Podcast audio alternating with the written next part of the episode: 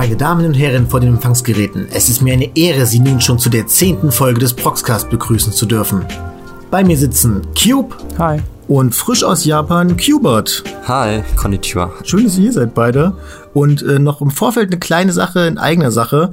Wir werden jetzt äh, das erste Mal versuchen, einen Proxcast ganz ohne Teamtalks zu gestalten. Da fragt ihr euch bestimmt, wie soll das möglich sein? Aber ich denke, das bekommen wir doch hin, oder? Logo. Und da fangen wir so an, wie immer, der Teil bleibt uns treu. Was habt ihr denn zuletzt gesehen? Cube, möchtest du vielleicht anfangen? Äh, gerne. Ich äh, könnte jetzt über verschiedene Airings reden, aber das finde ich äh, nicht wirklich äh, sinnvoll aktuell. Deshalb äh, wollte ich, wollte ich ein bisschen über Gundam Buildfighters reden. Ähm, den schaue ich aktuell, da bin ich jetzt zwei Folgen vorm Ende. Und ich, ich, ich mag Gundam, ich bin, würde mich als Gundam-Fan bezeichnen, aber ich habe Buildfighters bisher immer avoided, weil, naja, es ist halt, das, was ich an Gundam mag, ist halt diese, diese, like, äh, äh, heavy-handed political commentary stuff und äh, Bildfighters war halt immer so visuell so der, der Gundam für Kinder. Der Gundam, um Gunplus zu verkaufen. Ähm, aber äh, habe mich dann doch dafür entschieden zu schauen, simply weil er von äh, Yosuke Kuroda geschrieben ist, der auch äh, Double O geschrieben hat. Und äh, Double hat mir richtig gut gefallen, als ich das äh, geschaut habe, jetzt um, um Silvester rum. Und äh, ich äh, bin nicht enttäuscht. Das ist äh, sehr, sehr enjoyable äh, Schonen. Gundam Schonen. Aus welchem Jahr ist der? Äh, 2013, sowas? 2012? Irgend sowas. Ist ganz cool. Das, äh, das äh, ein recht großer Teil vom, vom, vom Creative Staff von dem äh, Anime ist jetzt äh, der, der Main Staff hinter dem äh, My Academia Projekt. Einschließlich äh, Regisseur und, äh, und Autor. Crazy. Würdest du sagen, dass man das, ähm, dass man das sieht? Äh, ja, definitiv. Sind, äh, sind äh, viele kleine ähnliche. Ich, äh, ich finde Kenshi Nakamura als, als äh, Regisseur hat da eh einen sehr äh, eigenen Stil. Ich finde, es ist äh, äh, sehr gut zu sehen, die Art, wie er, wie er, äh, wie er gerade äh, Facial Animation treatet und so. Es, ist, es, es, es ergibt alles sehr viel Sinn. Ähm, und äh, im Writing, im Writing halt nicht, weil es halt nicht original ist. Äh, Kuroda ist, macht ja nur, macht ja nur ein Adapted Screenplay für, für äh, My Academia. Musik äh, merkt man extrem. Äh, Musik bei beiden von, äh, wer ist der nochmal? Yuki Kaji? Äh, äh, Yuki Hayashi, oder? Ja. Yuki, genau, Yuki Hayashi. Ja, genau. Die Musik, äh, die Musik hört sich eins zu eins an wie, also ich finde Yuki Hayashi hat eh nicht so den werkerwärmigen Stil und äh, Ja, man hört ihn immer raus, ne?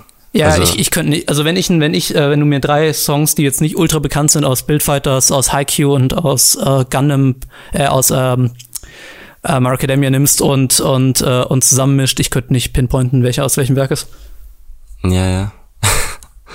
ich habe auch bei bei der neuen Haikyuu Staffel da kam, da ist Kageyama irgendwie joggen gegangen und dann kam eben so ein Yuki Hayashi Soundtrack und dann habe ich gedacht, schaue ich jetzt Run with the Wind, weil gleicher Komponist, äh, Protagonist sieht eins zu eins wie Kageyama aus und äh, sie sind beide joggen gegangen, also es war, ich weiß nicht, aber irgendwie funktioniert es trotzdem immer. Ich finde der der Komponist, also ich mag ihn sehr gerne.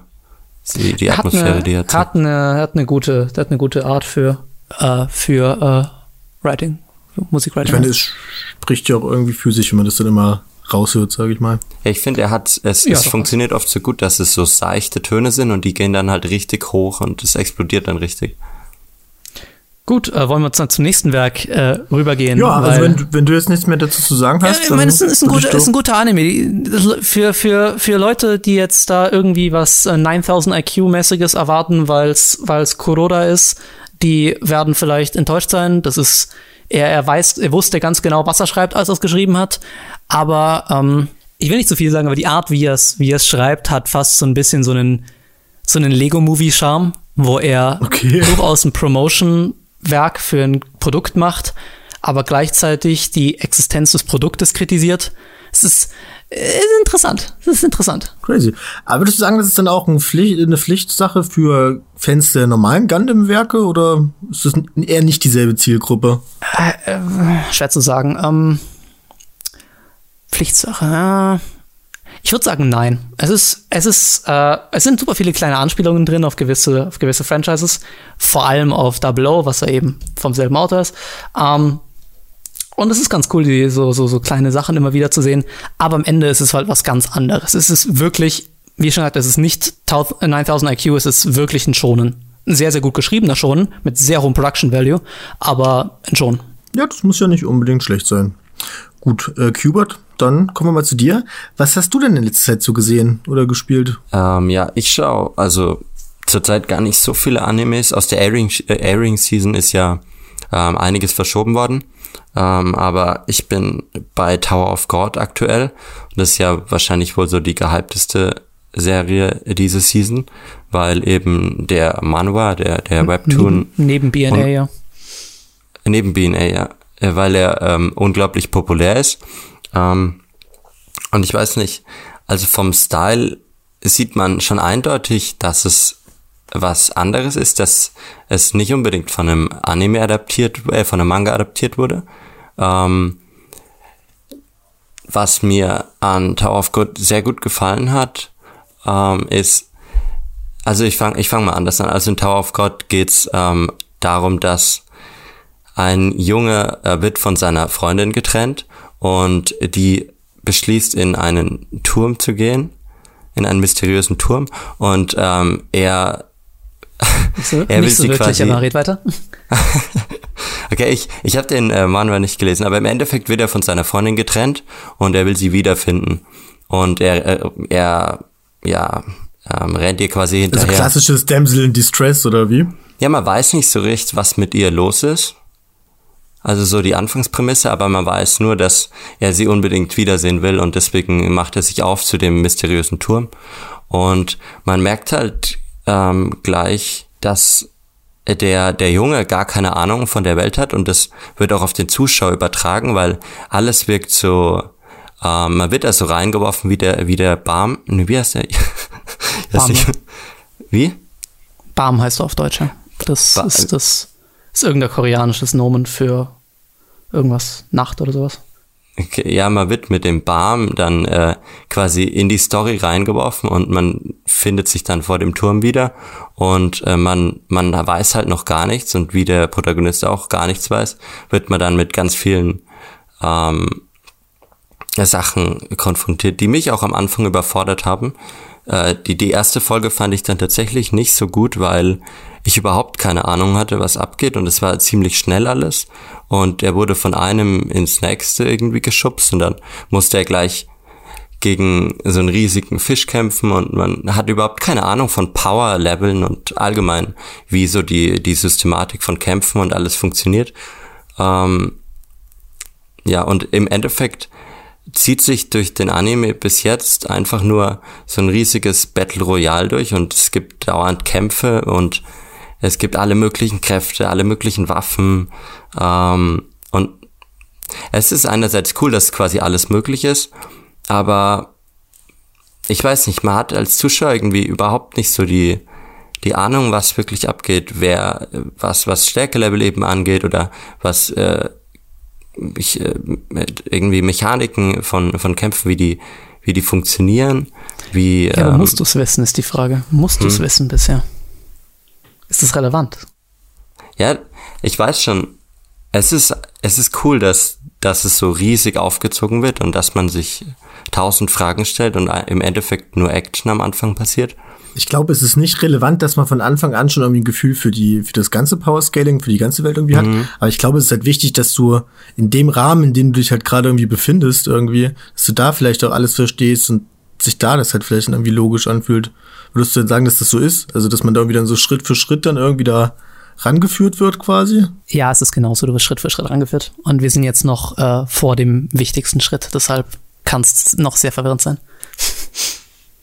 Es, es, es kommt jetzt, like, äh, die Folge, die, die einen Tag ehrt, bevor wir diesen Podcast hier ausstrahlen, äh, wenn er normal ausgestrahlt oder wenn er normal veröffentlicht wird, wird bereits schon sehr viel beantworten, was, was Kubert hier, hier fragt.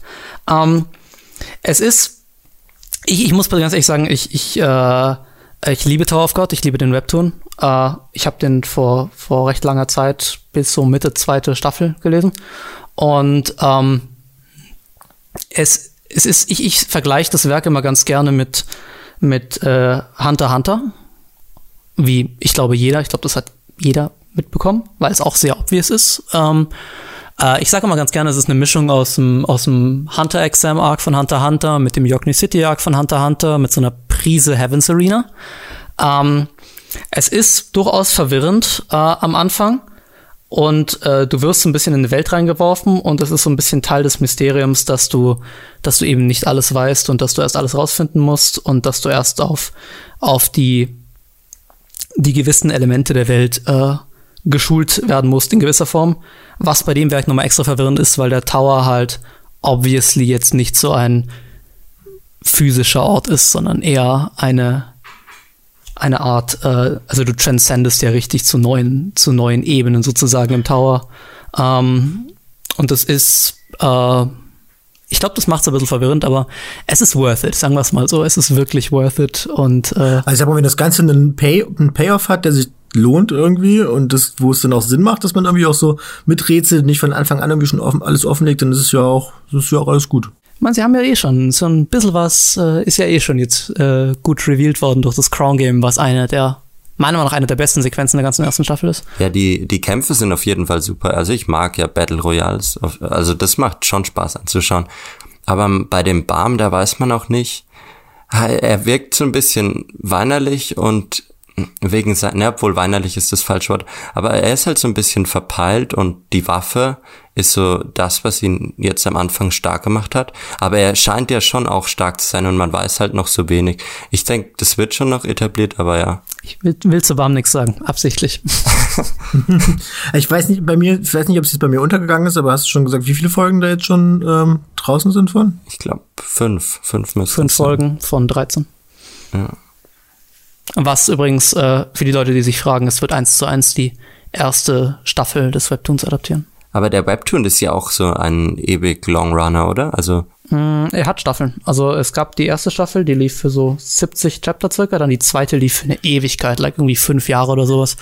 Äh, und jetzt ist die dritte Staffel, läuft jetzt seit einem Jahr oder so.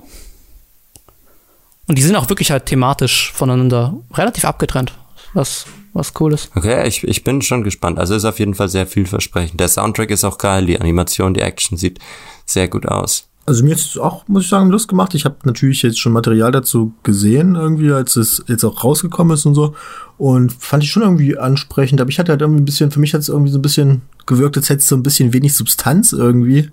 Aber wenn ihr jetzt sagt, da kommt noch was und da lohnt sich das dran zu bleiben, dann mache ich das doch. Dann, ja, habt ihr zu dem Thema noch irgendwas zu sagen? Nö. Gut, dann kommen wir noch zum Schluss zu dem, was ich zuletzt gesehen habe. Und zwar habe ich ähm, einen meiner Lieblingsanimes gerewatcht, und zwar Serial Experiments Lane. Da habe ich bei der letzten Folge schon kurz mal angesprochen, als ich den gesehen habe. War da aber noch nicht so weit. Und das ist für mich und meine Freunde der Zeit, sage ich mal, so ein bisschen der, äh, der Isolationsanime. Also den gucken wir halt über Watch Together. Ich weiß nicht, ob ihr das kennt. Das ist so eine Google Chrome-Applikation, mit der man so Streams synchronisieren kann. Mit der gucken wir jetzt halt alle immer zusammen und nehmen wir halt im Discord. Und für mich ist das sehr interessant, da mal auf die Reaktion der anderen zu warten, weil die kennen das halt noch gar nicht. Und denen dabei zuzugucken beim Zusammenbasteln, irgendwie die Hinweise da irgendwie zu analysieren und sowas, das äh, macht sehr großen Spaß. Habt ihr den Anime schon gesehen? Nein. Nee. Dann, äh, ja, dann würde ich dir, würde ich den euch beiden empfehlen. Ich denke, der könnte euch beiden, beiden gefallen. Tassels ist, glaube ich, auch ein sehr großer Fan davon, meinte er beim letzten Mal. Und prinzipiell geht's halt es ist ein Anime von 1998, wenn ich jetzt nicht lüge, lüge und es geht da halt schon um so Sachen wie Digitalisierung und ähm, was das für Auswirkungen auf die Menschen hat, wenn das Internet, sage ich jetzt mal, Mainstream quasi wird. Weil das ist ja in einer Zeit gewesen, wo das, da gab es zwar schon Internet und da gab es auch schon diverse Leute, die irgendwie online gespielt haben oder so, aber es war halt noch nicht ansatzweise dieser Mainstream-Appeal, der da jetzt irgendwie halt bei uns in der Welt so ist, wie es jetzt halt so ist. Und da konnten sich das auch wenige denken, dass dem so ist. Und der Anime spielt halt irgendwie diese Fantasie weiter, wie das denn wäre, wenn jeder vernetzt ist quasi. Was da halt noch in dem Anime für viele auch eine Horrorvorstellung irgendwie war.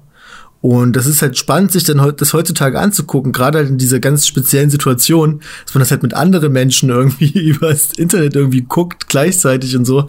Es ist teilweise sehr bizarr und man hinterfragt dann tatsächlich auch so ein bisschen ähm, die ganzen Dinge, die da angesprochen werden. Und ähm, ja, also kann ich sehr empfehlen ist jetzt vom, vom Animation, sage ich mal, teilweise ein bisschen, bisschen lazy. Also jeder, der den Anime kennt, weiß, dass da auch sehr viele Sachen recycelt werden. Dieses ganz typische Bild hat, glaube ich, auch jeder schon mal gesehen, wie sie da diese Schattentreppe runtergeht und man sieht eigentlich nur die äh, Schattierungen von dieser Treppe und sie läuft da halt runter und das sieht man halt irgendwie gefühlt jede Folge oder jede zweite Folge mindestens. Recycling ist meiner Meinung nach keine, keine schlechte Sache in Anime. Nö, also bei, bei es ist mir auch bei dem Anime nicht negativ aufgefallen. Also gerade wenn man dann halt vielleicht denkt, dass das Budget vielleicht jetzt nicht so groß war, dass, dass dann so das Budget vielleicht auch ein bisschen cleverer eingesetzt wird, weil dann natürlich halt für andere Sachen offen sind. Weil ich meine, wenn sie immer wieder diese Treppen runtergeht, es ist ja eigentlich theoretisch stört das ja keinen, wenn das gleich aussieht jedes Mal. In dem Zusammenhang finde ich. Also mich hat's jedenfalls nicht gestört. Like bei IQ sind, sind gewisse Shots circa acht, acht bis zehn Mal drin pro Staffel. Es ist einfach intelligent, äh, Sachen gut wieder zu verwenden und dann genug, in genug langen Abständen. Vor allem, wenn es halt auch gerade so eine Dosis ist, wie wenn du jetzt sagst, achtmal pro Staffel irgendwie. So eine Haikyuu-Staffel geht ja auch ein paar Folgen. Da, da können wir vorstellen, dass es vielleicht manche Menschen auch gar nicht so wirklich mitkriegen, wenn man nicht drauf achtet. Naja, man muss da wirklich drauf achten. Dann sieht man es aber. Außer in Staffel, außer in Staffel 4 in dem einen Shot, wo es literally den genau selben High-Quality-Shot mit Mias zweimal hintereinander in zwei Minuten reingepackt haben. Das war, das war unnötig. Das war diese Angabe von unten, äh, Qbert, wenn du dich daran erinnern kannst. Mhm. Die war, das, das war annoying. ja, ich weiß schon, was du meinst, ja. Ja, aber wie gesagt, kann ich vollkommen verstehen, dass man sowas macht, gerade wenn man das halt, das Budget halt nicht äh, zur Verfügung hat irgendwie. Aber ja, guckt, guckt euch den auf jeden Fall an. Also, der macht Spaß. Gerade wenn er so ein bisschen so äh, Informatik interessiert ist, sage ich jetzt mal, ist das allein deswegen eigentlich schon ein Blick wert. Ich weiß auch noch, dass das für mich immer so, bei mir so eine Wunschvorstellung irgendwie geweckt hat, weil diese Lane, dieser Hauptcharakter, ist halt ein kleines Mädchen, die dann ihren, die Computer heißen in dieser Welt halt Navi und sie kriegt halt ihren ersten irgendwie von ihrem Vater und baut ihn dann halt immer weiter aus und hat dann auch so Marotten, wie das sich halt bis auf ihr Nachthemd aussieht damit sie dann nicht irgendwelche Stromschläge irgendwie in die Platinen irgendwie versetzt und sowas. Und ich weiß noch, als ich damals meinen ersten Rechner so mit 15 oder so gebaut habe, habe ich mich auch bis auf meine Unterhose ausgezogen und mich ins Bad auf die Fliesen gesetzt, weil ich das äh, ganz clever fand, wie Lane das gemacht hat. Und ich glaube, die Chancen sind heute zu 50-50, wenn ich mal wieder irgendwas an meinem Rechner rumschrauben müsste, dass ich das dann vielleicht auch so mache. Also auf jeden Fall bei mir bleibenden Eindruck hinterlassen. Aber ja, wenn ihr jetzt dazu nicht noch irgendwelche Anregungen habt, dann bleibt mir nicht weiter übrig, als euch dringlich zu empfehlen, den zu schauen. Und dann würde ich sagen, kommen wir jetzt zu unserem nächsten und auch neuen Themengebiet. Die Streaming-Tipps der Woche. In dieser neuen Kategorie haben wir uns gedacht, dass wir euch da vielleicht auch mal ein paar Animes vorschlagen, die ihr alle bei euch zu Hause, es sei denn, ihr habt die typischen Streaming-Angebote, auch schauen könnt. Ganz einfach und legal. Und da die Idee für diese Kategorie vom lieben Qbert kam, würde ich auch sagen, dass Qbert jetzt mal den ersten heißen Tipp auspackt. Ja, meine Streaming-Empfehlung ähm, ist auf Netflix zu finden. Und zwar heißt der Titel Highscore Girl. Da gibt's auch eine wunder, wundertolle Rezension auf Proximy von mir ähm, zu, zu, dem Anime. Da ist jetzt im April die zweite Staffel äh, auf Netflix erschienen. Und es ist einfach eine wirklich süße Romcom ähm, in einem ganz ausgefallenen Stil, ähm, der dann, es geht darum, dass ein Junge sich in ein Mädchen in eine Arcade-Halle verliebt. Und er ist halt ein äh, leidenschaftlicher Arcade-Gamer. Und der Anime bringt dann tatsächlich auch den, den Retro-Look und den äh, eben Look von den alten Spielen mit in den Anime. Das heißt, der vermischt dann ähm, so CGI-Animationen mit ähm, Pixel-Grafik aus äh, Street Fighter Games. Und ähm, es ist ich weiß nicht, es macht zum einen richtig Bock ähm, auf alte Spiele und bringt so eine Gaming-Nostalgie mit. Ähm, und auf der anderen Seite ist die Liebesbeziehung von ähm, den zwei von Protagonisten mit, es fällt mir der Name nicht an, mit süße Mädchen mit blauen Haaren. Ähm, sehr schön anzusehen und dann es baut sich dann auch ein Liebesdreieck auf, dass ja oft in Animes ziemlich nervig ist, wenn der Protagonist sich nicht entscheiden kann, nehme ich jetzt Mädchen A oder B. Aber da ist es sehr charmant gemacht und ähm, ja, also ich zum, ich persönlich, ich würde es beiden Mädchen gönnen. Äh, sie haben beide ihre Vorzüge. Und ja, also der Anime ist ein Easy Watch, ein Feel Good Show und ja. Es ist ja oft so bei solchen Dating-Sachen, dass, es, dass die ja auf Visual Novels und sowas basieren. Und in den Visual Novels hat, gibt's ja die Möglichkeit, dass alle Girls quasi die Glückliche sind. Das ist ja das immer, ich, ich habe das Gefühl, dass es das manchmal so, ein Problem ist bei den Adaptionen, dass die dann halt sich nur auf einen Weg beschränken können. Ja, ich weiß, was du meinst. Wie bei Clannad zum Beispiel. Da gab es dann so OVAs, genau. wo die dann die anderen Routen noch. Aber wie, wie ist das bei Highscore Girl? Ist das eine Original-Geschichte? Das ist eine Manga-Adaption, soweit ich weiß. Ja, also es ist kein, kein Visual, äh, kein Visual Novel. Ja. Also das ist meine Empfehlung. Also ich habe das jetzt die letzten Tage auch, das wurde mir beim Netflix halt auch empfohlen. Äh, wie kommt das auf Netflix? Ist das irgendwie von Netflix in Produktion gegeben oder gab es das jetzt schon vorher irgendwo? Ah, es ist nicht von Netflix produziert. Ähm, ich glaube, die sitzen im Komitee, wenn ich mich nicht ganz irre. Ich glaube, die sitzen, jetzt, ich glaube, die sitzen hast du mich, im Komitee. Jetzt hast du mich erwischt. also mittlerweile braucht man ja auch nicht viel, damit die dann eine Netflix Original draufschreiben, von daher. Hat übrigens, hat übrigens denselben Regisseur wie Be the Beginning. Will ich mal ganz kurz erwähnen. Ah, okay. Was eine seltsame Kombination ist. Oh, ja, das ist ja auch Netflix-Show.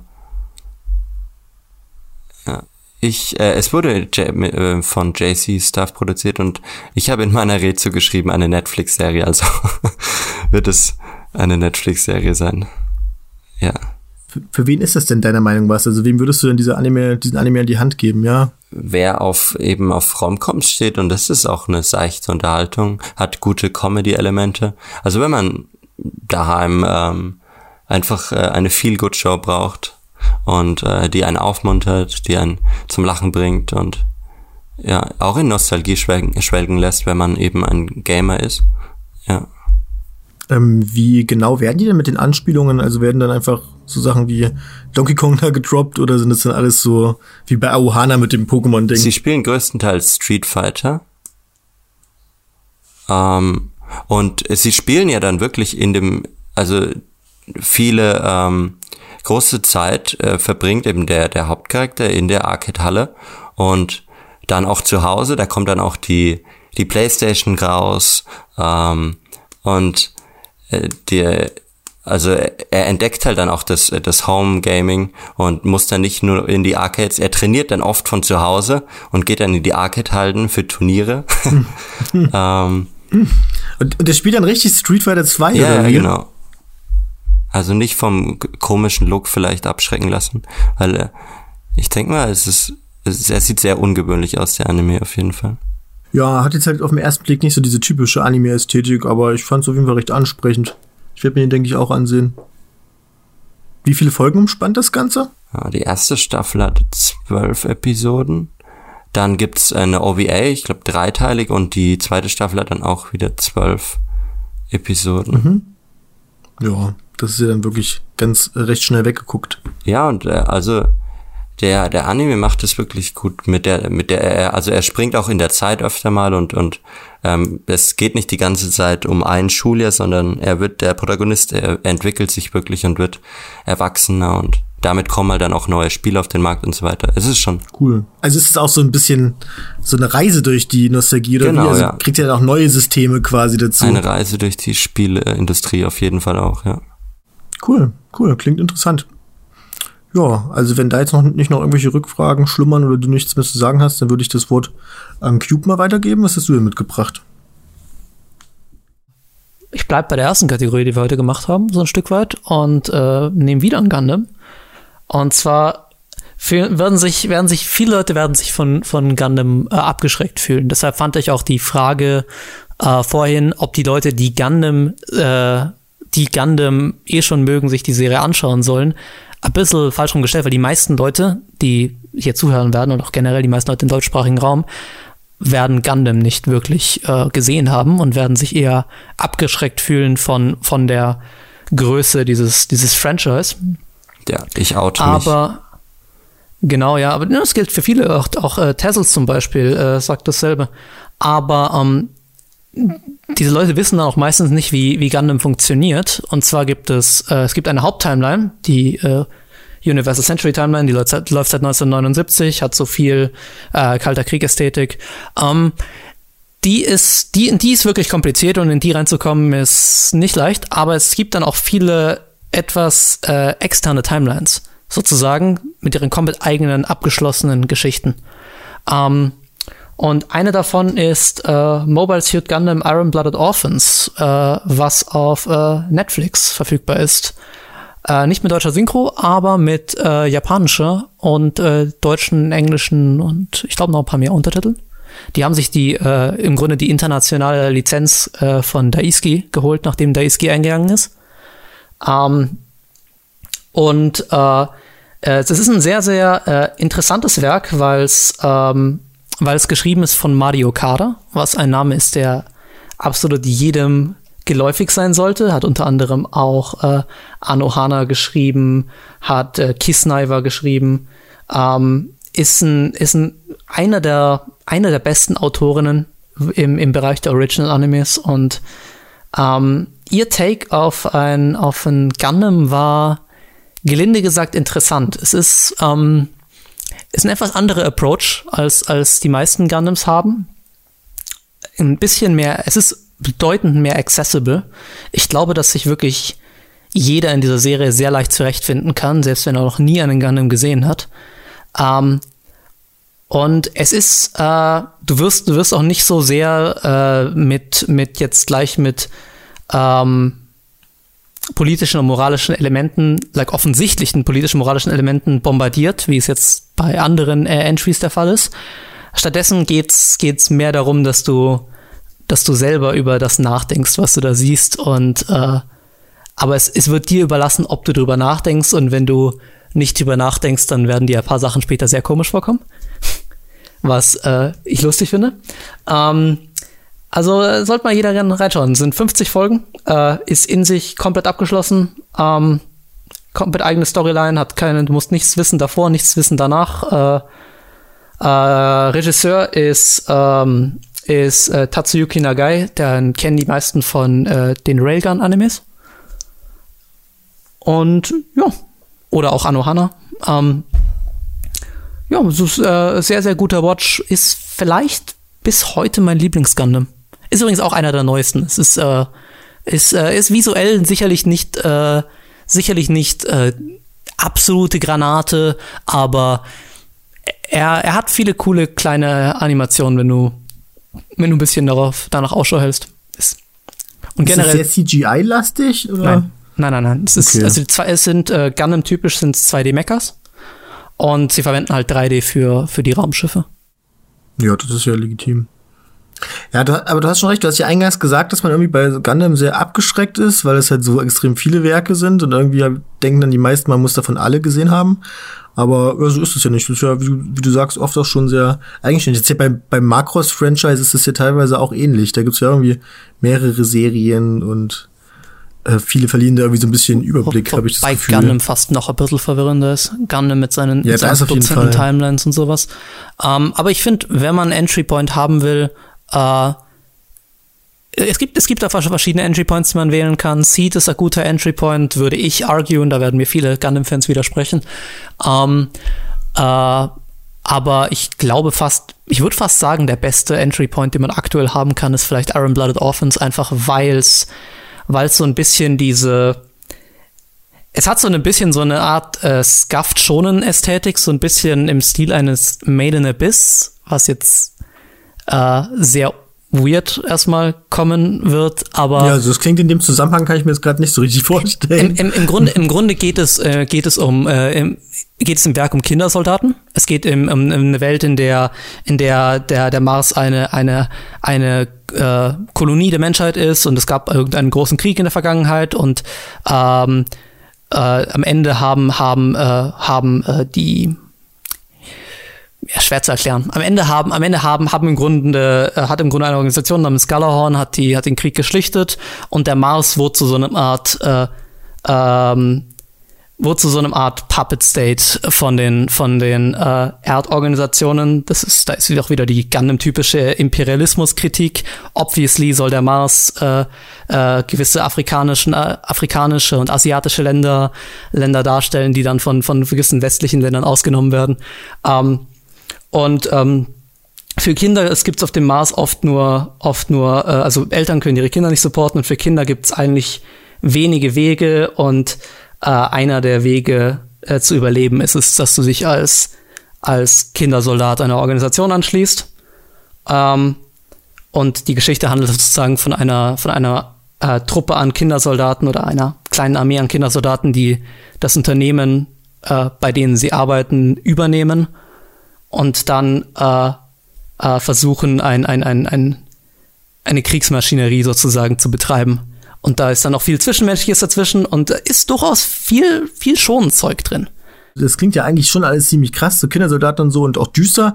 Wird das dann auch so düster thematisiert? Oder du sagst ja schon, dass da viele Schonen-Einflüsse drin sind. Ist dann auch die Grundprämisse, sage ich jetzt mal, so schonenfiziert, dass das dann quasi, man kommt zu dieser Organisation und dann ist es da eigentlich ganz cool und ist dann im Team und so? Nee. Oder wird das alles nee, recht düster behandelt? Es ist, ich, ich finde der, ich finde der Made in Abyss-Vergleich äh, passt ganz gut, weil es durchaus wenn du dir die Interaktion zwischen Charakteren anschaust und so, äh, kommt es durchaus schon, schon ist vielleicht ein bisschen eine falsche, falsche Fährte jetzt von mir, aber äh, jeder, der es gesehen hat, wird, wird wissen, was ich meine. Ähm, die, äh, die, die Charakterinteraktionen sind fast ein bisschen schonen typisch, was, was nicht verwunderlich ist, weil Okada sehr, sehr gut darin ist, schon zu schreiben, hat ja auch äh, äh, Nagino Asukara geschrieben. Ähm, aber es ist dann irgendwie auf eine wenn du das Ding als normalen Schonen siehst, was du kannst, wenn du alles ignoriert, wenn du einfach basically alles ignoriert, äh, ignorierst, was du siehst, dann wirst du irgendwann darauf stoßen, dass in Gundam äh, nichts schwarz und weiß ist und dass nur weil Protagonisten etwas machen, das, was sie machen, nicht unbedingt äh, moralisch äh, gut ist. Also es ist ich, ich würde es, es ist, es, es macht, es hat absichtliche Schockmomente drin und es, es ist vertraut auf gewisse äh, schonen Stärken, aber es, es, es findet dann noch recht schnell zurück zur, zur typischen, oder nicht zur typischen, aber zur, zu einer Formel, die Gundam gerecht wird. Mhm. Ähm, weißt du zufällig aus dem Kopf, was das für eine Altersfreigabe in Deutschland hat? Das würde mich dann schon mal irgendwie bei diesem Misch äh, so ein bisschen. Es hat gar keine. Schon, äh, hat gar keine. Es hat, es hat, wurde, hat ja nie eine Blu-ray. Äh, ja, gut, bekommen. stimmt, stimmt, stimmt. Äh, ich gehe davon aus, dass es ein 16er ist. Ähm, aber, da gibt, aber wenn das dann auf Netflix zu sehen ist, muss es ja auch theoretisch auch irgendeine Prüfung gegeben haben. Äh, nee, oder? muss es nicht. Auf Netflix, Netflix-Serien sind keine Prüfung. Sind keine Prüffälle. Ähm, aber äh, ich schätze, dass so 16er gut ist. Es gibt eine ganz witzige Geschichte, weil die sind, äh, die Serie ist in Japan ausgestrahlt worden.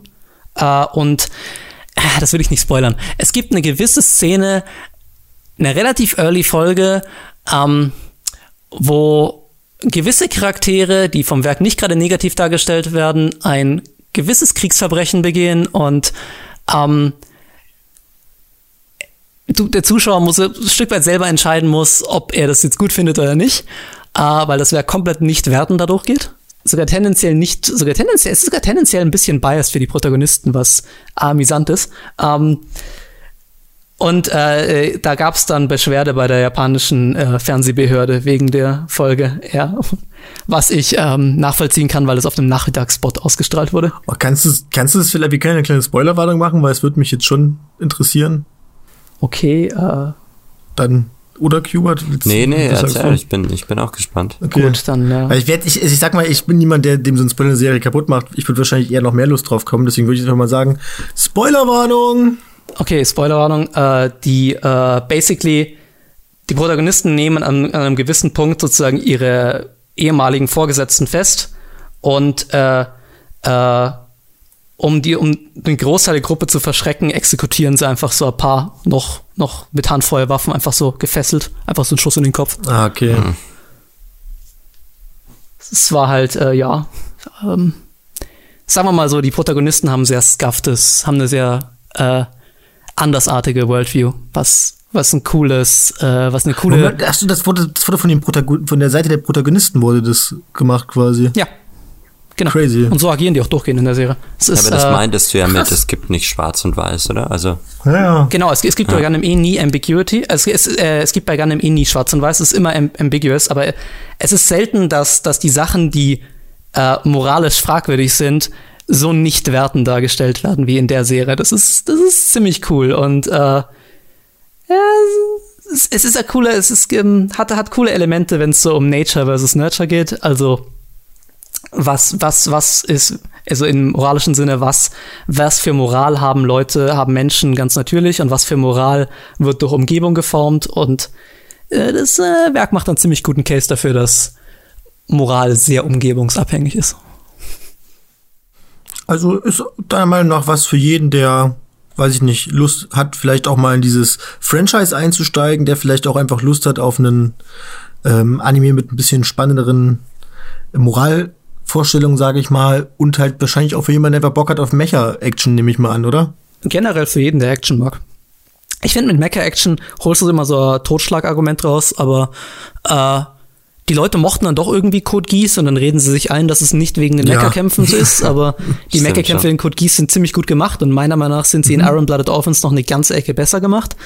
Ähm, also, ja, sollte, Also sollte man das anschauen. auch, auch so witzig, dass du das ansprichst. Ich habe früher auch nie so gerne Mecha geguckt. Ich habe zwar Macross geguckt, aber da halt auch wirklich weniger wegen der Action, sage ich mal, sondern eher wegen den Songs und den Girls.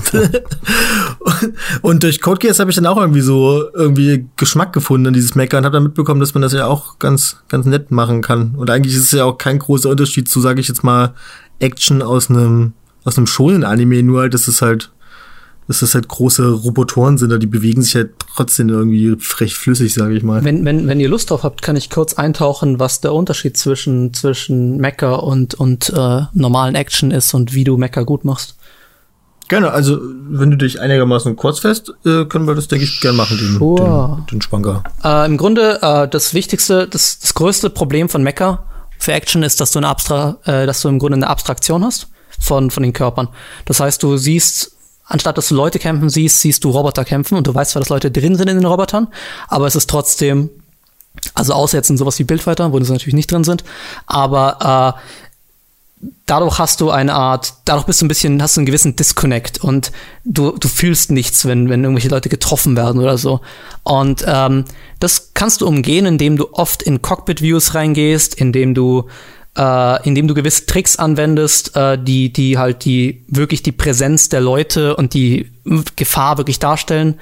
Iron Blooded Orphans macht das ziemlich genial, die äh, ganz oft, wenn Mechas, zum Beispiel, wenn Mechas irgendwie zerquetscht werden von irgendwelchen Zangen oder von Messern durchbohrt werden, dann kriegst du meist noch einen Kopf, äh, äh, äh, kriegst du meistens ein Cockpit-View, wie zum Beispiel das Cockpit zusammengepresst wird samt der Person da drin oder wie halt das Schwert ins Cockpit rein noch geht. Sehr, du musst halt, du musst halt immer wieder reingehen. Du darfst halt nicht irgendwie die einfach so als, als Roboter lassen. Du musst immer wieder auf die Personen gehen, weil dadurch kommt die Connection raus und das verstehen Sunrise Mecha meistens ziemlich gut und viele andere Mecha nicht.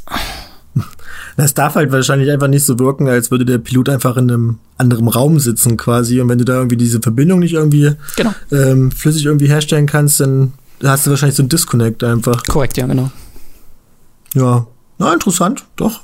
Aber ich habe ich hab Bock, ich glaube, das ist der Anime von den Sachen, die ich bis jetzt gehört habe heute in dem Gespräch, den ich mir am ehesten wahrscheinlich noch anschauen werde heute Abend. Ja, mal 50 Folgen hast du eine, hast du eine Menge zu tun. Ja, ist ja, die Zeit hat man ja auch mal die Zeit für sowas, ne? Gut. Dann, wenn es dazu jetzt nichts mehr weiter gibt, würde ich jetzt zu meiner Empfehlung kommen, zu der letzten des heutigen Tages. Und zwar ist es jetzt wahrscheinlich ein ganz schöner Normie-Pick und so. Und ähm, deswegen habe ich auch vorher über Serial Experiments Lane geredet, um meine Credibility irgendwie im Vorfeld irgendwie zu gewährleisten. Und zwar empfehle ich Naruto Shippuden auf äh, Netflix. Ähm, ich weiß, Nein. muss man jetzt erstmal Warum, jetzt warum erstmal denn Shippuden? Warum nicht Naruto? weil das, na, weil es Shippuden seit, Naruto gibt es ja schon länger auf Netflix. Shippuden gibt es jetzt seit ein paar Wochen erst. Und Shippuden ist besser. Und Shippuden ist besser, muss man ehrlich sagen. Oh doch, oh doch. Aber Genau. da, wär, wären wir, da wär wir mit dem Podcast nicht mehr fertig, wenn ich jetzt das anfange zu sagen. ja, exakt.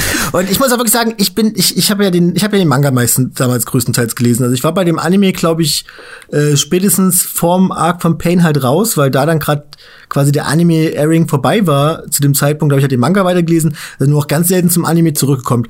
Weil wir alle wissen, Shippuden hat die typischen schon Probleme, Filler-Arcs und ähm, schlechte Filler-Arcs vor allem. Ja. Und ich habe das noch so in Erinnerung, dass Naruto Shippuden so ein ewig, ewig, ewig langes Ding, so ein ewiger Klumbatsch mit richtig schlechtem Pacing war. Aber ich muss sagen, jetzt kommt halt äh, die Kurve. Jetzt, wo ich jetzt auf Netflix geguckt habe und da halt die Filler-Arcs weggelassen habe und da halt auch nicht mehr diese Wartezeiten hatte von dann halt irgendwie mehrere Monaten, bis diese Filler-Arcs vorbei sind, hat das plötzlich ein richtig gutes Pacing. Hast du also da ist wirklich geschaut?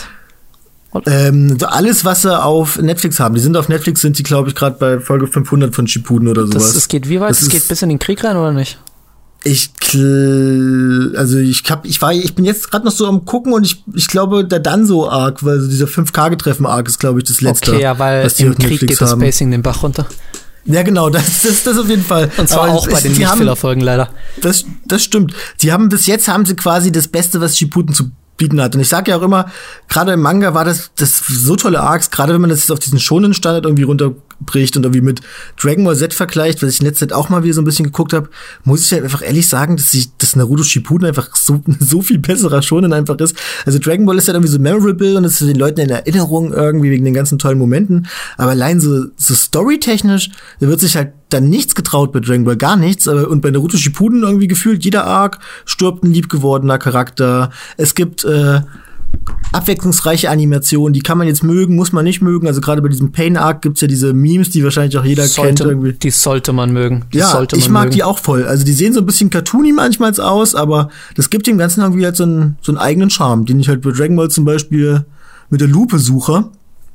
Und dadurch, wie ich halt schon gesagt habe, das Pacing, es geht halt wirklich in diesem Part bis zu dem Ninja-Krieg geht's halt wirklich eine Sache nach der anderen.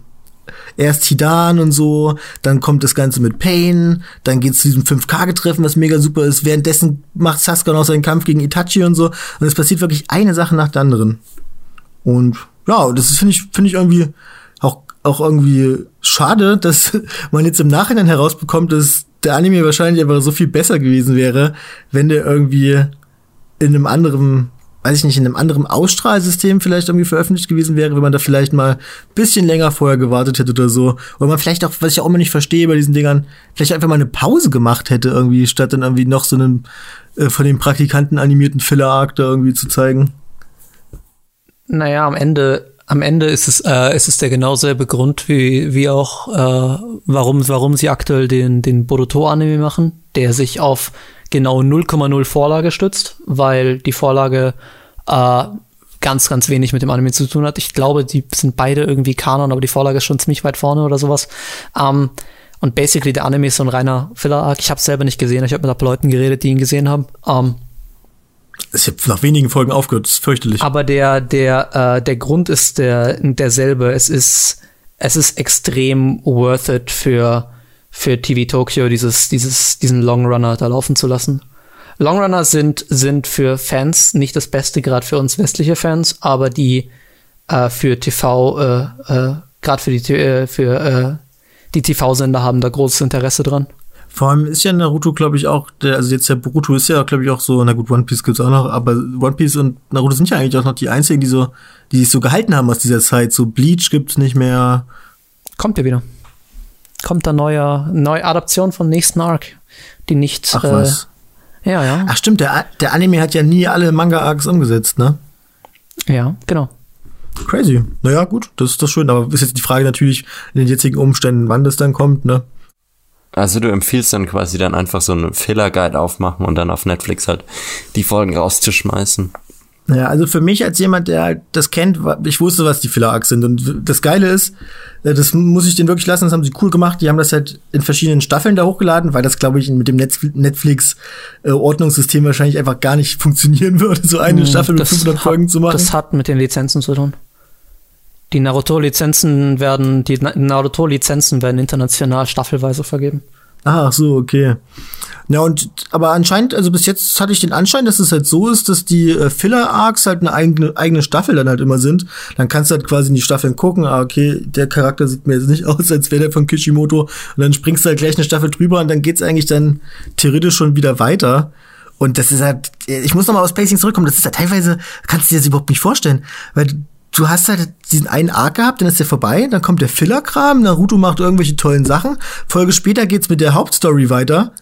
Aber so rein, äh, aber das passt eigentlich so rein auch zeitlich und so vom, vom Ablauf und vom Übergang halt viel mehr zu der letzten Szene von der Folge vor diesem Filler-Arc irgendwie. Das ist, also es ist überhaupt nicht organisch irgendwie. Ich hätte ich hätte nicht mehr gedacht, dass der Anime mich auch auf so einer emotionalen Ebene wieder bekommt, muss ich ganz wirklich sagen. Also hier auch nochmal ein ganz kleiner Spoiler-Alarm, aber Naruto ist so alt, deswegen finde ich das auch nicht so schlimm. Der Kampf von Pain und Jiraiya und was das halt für Nachwirkungen dann hat für Naruto und die anderen Ninja aus Konoha, das hat mich tatsächlich wieder gekriegt. Also wenn Naruto da, ich weiß nicht, ob ihr euch noch erinnert, dann alleine da auf dieser Parkbank sitzt mit diesem Eis und das ist auch vom, äh, von der Composition irgendwie so schön, von der Shot Composition, da tropft dann so ein Tropfen von dem Eis runter und plötzlich ganz viele. Dann sind es halt seine Tränen, die sich damit bündeln, die er sich vorher halt zurückgehalten hat. Und da musste ich tatsächlich dieses Mal, vorgestern saß ich auf meiner Couch, schlurzend. Generell äh, Shot Composition und auch Animationen in Naruto in den Hauptfolgen ist, äh, ich glaube, die meisten Leute haben da, haben da, sind unterschätzen das extrem, wie weil, weil sie halt, weil sie das Ding halt als, als Longrunner sehen. Aber das ist teilweise ziemlich insane vom Staff her. Ich habe ein paar, ich habe zum Beispiel dem letzten paar, ein paar äh, Shots von, von, äh, von äh, Takahiro Chiba aus Naruto gesehen. Äh, das ist der Chief Animation Director von den ersten drei Haikyuu-Staffeln und von Run, und von äh, Run with the Wind. Und das ist, das ist komplett nuts, was der da gemacht hat. Und basically die meisten großen Namen außer Nakamura sind, äh, haben, haben irgendwie, haben irgendwie was und I guess Imai, aber der war damals noch sehr jung, haben irgendwas an Naruto gemacht, mal irgendwann und es ist, sind, also, was, was Sakuga angeht, ist Naruto toll. Ich frage mich halt, ob die diesen, ich meine, man sieht ja ganz klar, dass die für die Filler-Folgen immer so ein B-Team haben.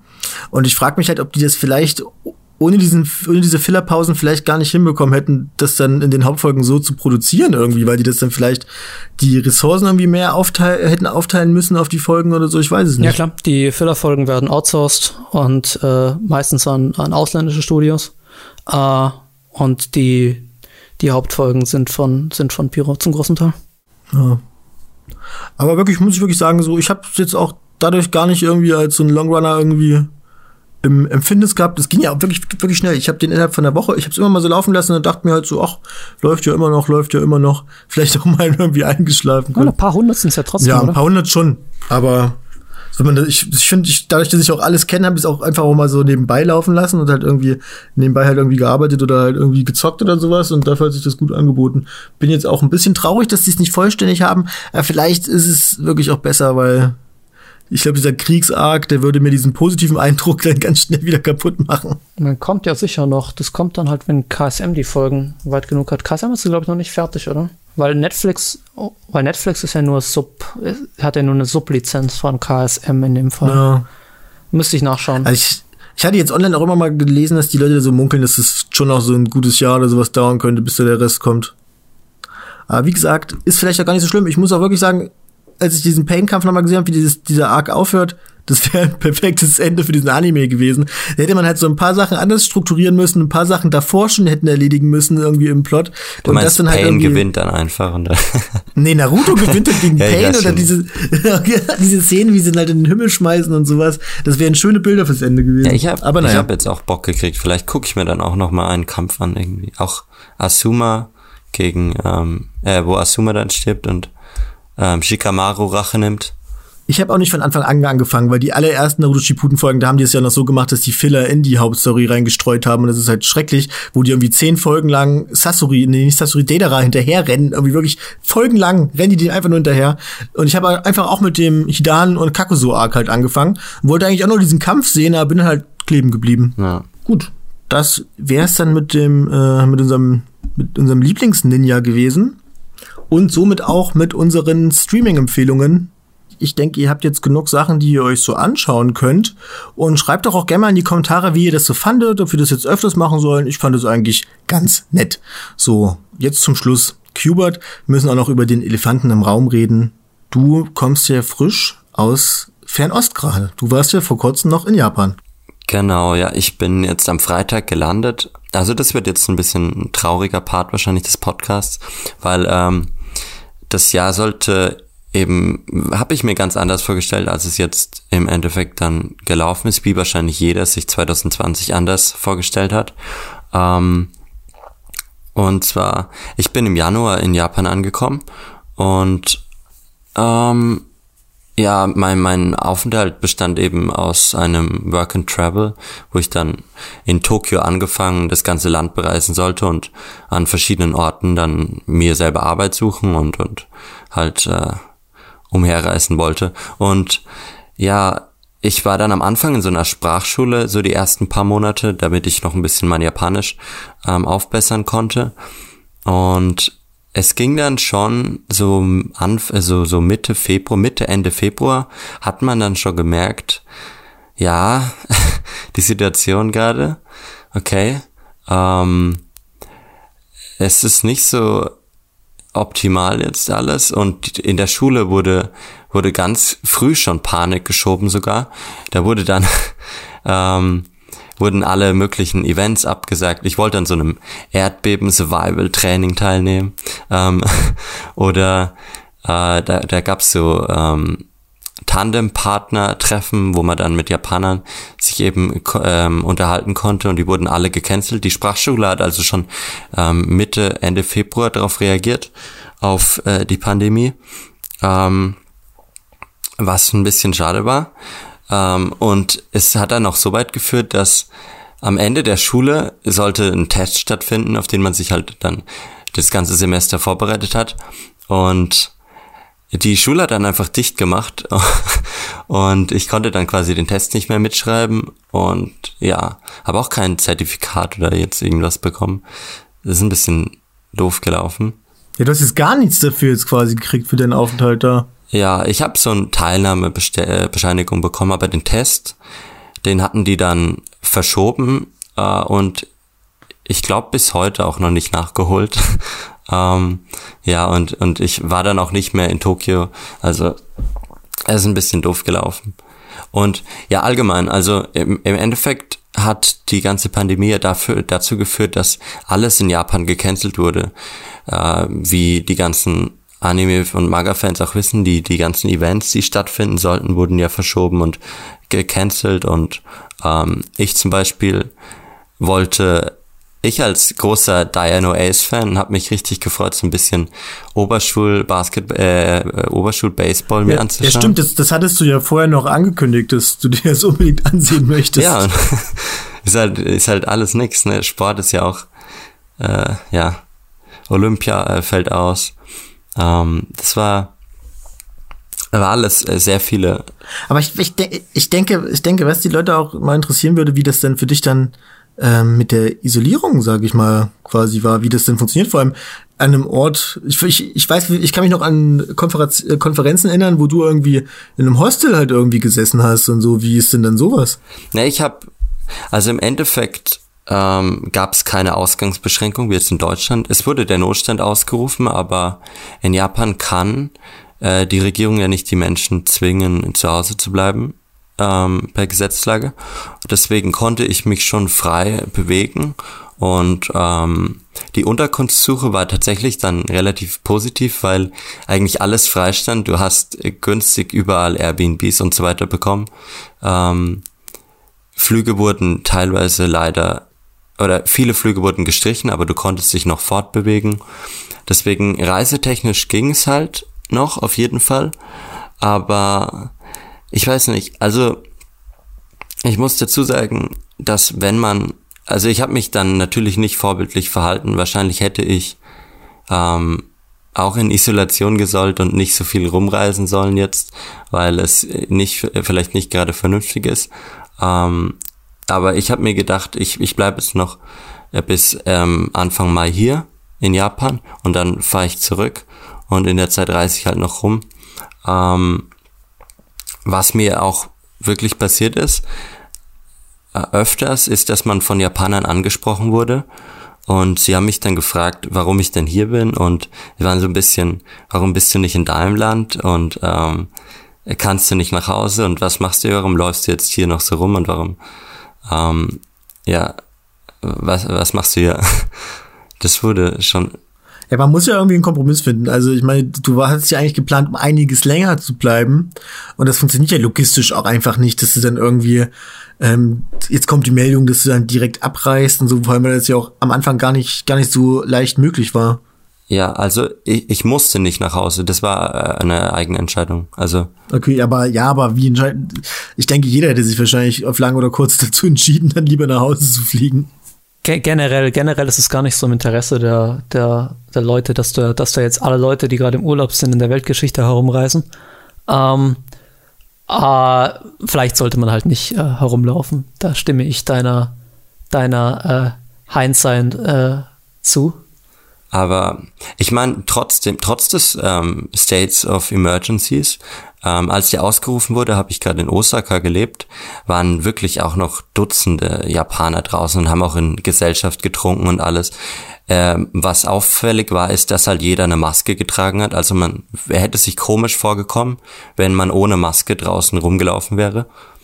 Ähm, Vor allem ist es auch in Japan sowieso schon um einiges verbreiteter, dieses, diese Mundschutzsachen. Ja, ne? genau. Also, also, vorher schon. Das, das haben die auf jeden Fall umgesetzt und es gab auch äh, überall, ich weiß nicht, es kam überall Durchsagen mit ähm, Corona in, in, mit so einer piepsigen Frauenstimme, ähm, die darauf hingewiesen haben, dass man das halt nicht machen sollte, aber es konnte man nicht verbieten. Es gab trotzdem zum Beispiel die, die Kirschblütenfeste, da, da sitzen doch Japaner oft dann unter den Kirschblüten und, und betrinken sich. Und da wurde denen verboten, Picknicks zu machen, aber nicht verboten hinzugehen, wenn ich das, wenn ich das richtig gehört habe. Es wurde ihnen geraten, ja, aber im Endeffekt konntest du sie nicht zwingen.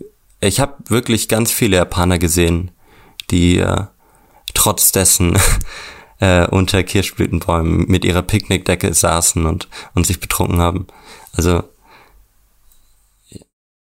es ist ja schwierig, ne? Aber wie du auch selbst schon sagst, die sind ja sowieso, was so Masken angeht und sowas, stellen die sich ja sowieso schon weniger krumm als jetzt hier in Deutschland oder sowas.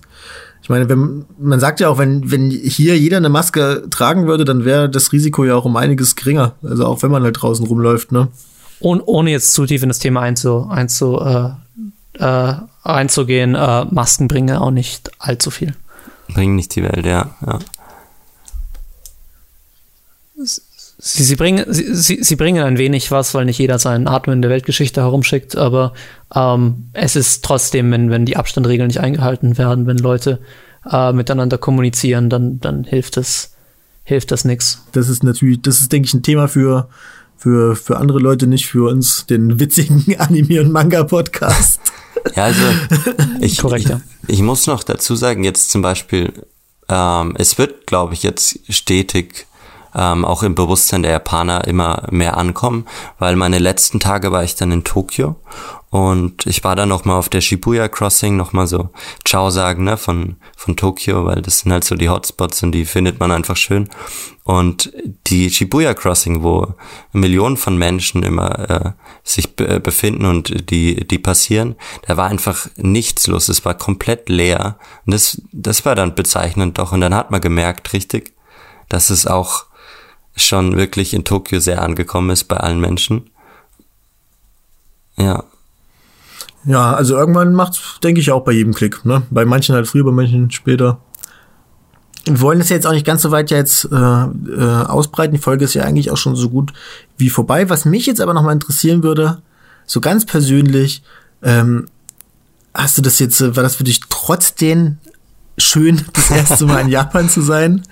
Trotz der Umstände oder bereust du es, dass dein erstes Mal jetzt davon so gebrandmarkt war? Nee, nee, also ich sag's mal so, es war, es war natürlich mega geil. Ich meine, man, man kennt so viele, einfach wie Tokio aussieht. Du hast so viele Bilder äh, aus Animes äh, im Kopf von, von Städten und, und von den, von kleinen Sachen wie Getränkeautomaten, von Convenience Stores, von dem, von dem ganzen Feeling, was dir dann so auch so bekannt vorkommt. Ich war manchmal erschrocken, wie bekannt mir das alles wie vorkommt. Sich das ja, anfühlt. wirklich. Also ähm, und das war geil, da zu sein. Und im Endeffekt hatte ich es ja dann auch noch ganz gut, dass ich mich wenigstens noch frei rum äh, frei bewegen konnte, während in Europa ja ein Lockdown war. Na gut. Ähm, aber das, du, das ist jetzt nicht das letzte Mal, dass du zu dem Thema dich äußerst. Da kommt ja noch was auf die Zuhörer und Zuschauer zu, ne? Ja, also wenn ihr auf Proxer aktiv unsere Tose-Artikel verfolgt, dann wird äh, im Laufe der nächsten Zeit dann auch etwas genaueres zu meiner Situation ähm, in der Pandemie in Japan erscheinen. Und ja, da könnt ihr gespannt drauf warten. Supi. Apropos Tosei, Cube, du hast jetzt auch vor nicht allzu langer Zeit einen neuen Tosei-Artikel sogar als Video veröffentlicht. Was hat es denn damit auf sich? Korrekt, ich habe äh, hab jetzt äh, letzte Woche einen Tosei-Artikel in Text- und Videoform äh, zum äh, Studio Orange äh, veröffentlicht. Das ist das Studio hinter sehr viel cooler Supportwork im 3D-Bereich und äh, Land of the Lustrous und jetzt eben Beasters, glaube ich, was fast jeder gesehen hat, war eine der besten Serien des letzten Herbsts. Und wahrscheinlich sogar die beste Serie in den Augen der meisten ähm, vom letzten Herbst. Und ja, habe ich ein bisschen, bin ich ein bisschen drauf eingegangen, was so die Geschichte dahinter ist und was für Techniken sie verwendet haben, äh, weil es wirklich so ein bisschen die, es sind so die Vorväter davon, ähm, äh, zu versuchen, die, die äh, Schwächen von, von 3D in Animes so ein bisschen auszugleichen, indem man gewisse technische Hilfsmittel und so verwendet. Das ist, ist cool. Sehr interessant, kann ich euch nur empfehlen. Noch eine letzte kleine Sache in eigener Sache. Ähm, Qbert, wir hatten das ja schon im Vorfeld besprochen. Das kann man, denke ich, auch mal den Zuhörern jetzt auch mitteilen, dass du zukünftig auch mal den äh, Proxcast moderieren wirst. Ja, genau. Ich, es wird schwer, äh, deine Fußstapfen zu füllen, aber ich werde ich werd mich versuchen daran und mal sehen. Hubert glaubt mir, die, die, sind, die sind klein. Das ist, das ist eine 39. da, da, da passt du rein. Ja, genau. Und wie das alles stattfindet. Und gerne, wie gesagt, wieder Feedback, wie ihr jetzt mal diesen neuen Ablauf fandet. Ich persönlich fand es ganz nett. Äh, wie findet ihr es? Wie hat es euch gefallen? Schreibt es in die Kommentare. Und dann bleibt mir nichts weiter übrig, als mich von euch allen herzlich zu verabschieden. Bye nie!